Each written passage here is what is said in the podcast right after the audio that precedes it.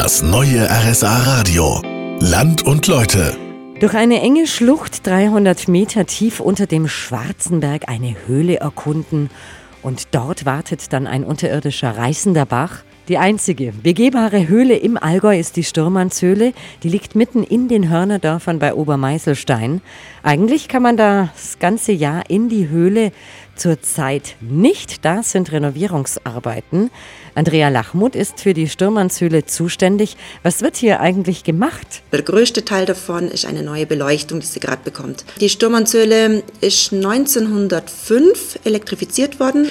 Ähm, ganz interessant ist, dass die Sturmannshöhle vor dem Ort Obermeißelstein Strom bekommen hat. Und erst, ich glaube, fünf oder sechs Jahre später hat dann der Ort selber Strom bekommen. Die Leute wollten erst Strom in der Höhle, bevor sie das eigene Dorf versorgt haben. Wie kam es denn dazu? Ähm, weil damals sehr engagierte Bürger dabei waren, die eben die Sturmannshöhle erschließen wollten, beziehungsweise auch schon teilweise erschlossen haben und sie eben auch für Besucher zugänglich machen wollten. Und darum haben sie den Strom als erstes zur Sturmannshöhle hochgelegt. Und jetzt ist eben an der Zeit, das Ganze zu erneuern. Jetzt wird das auf die LED-Technik umgestellt. Ich denke mal, um Strom zu sparen. Genau, Strom sparen ist ein großer Punkt. Dann ähm, einfach, um die ganze Höhle attraktiver zu machen.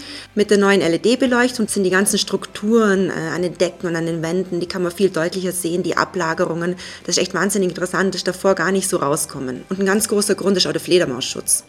Wie das? Die Fledermäuse werden durch die neue LED-Beleuchtung, gerade im Winter, ähm, haben sie die Sturmannshöhle als Winterquartier und durch die neue LED-Beleuchtung werden sie weniger äh, gestört. Wenn alles klappt, dann können Sie die Sturmannshöhle ab Ende Dezember wieder besuchen.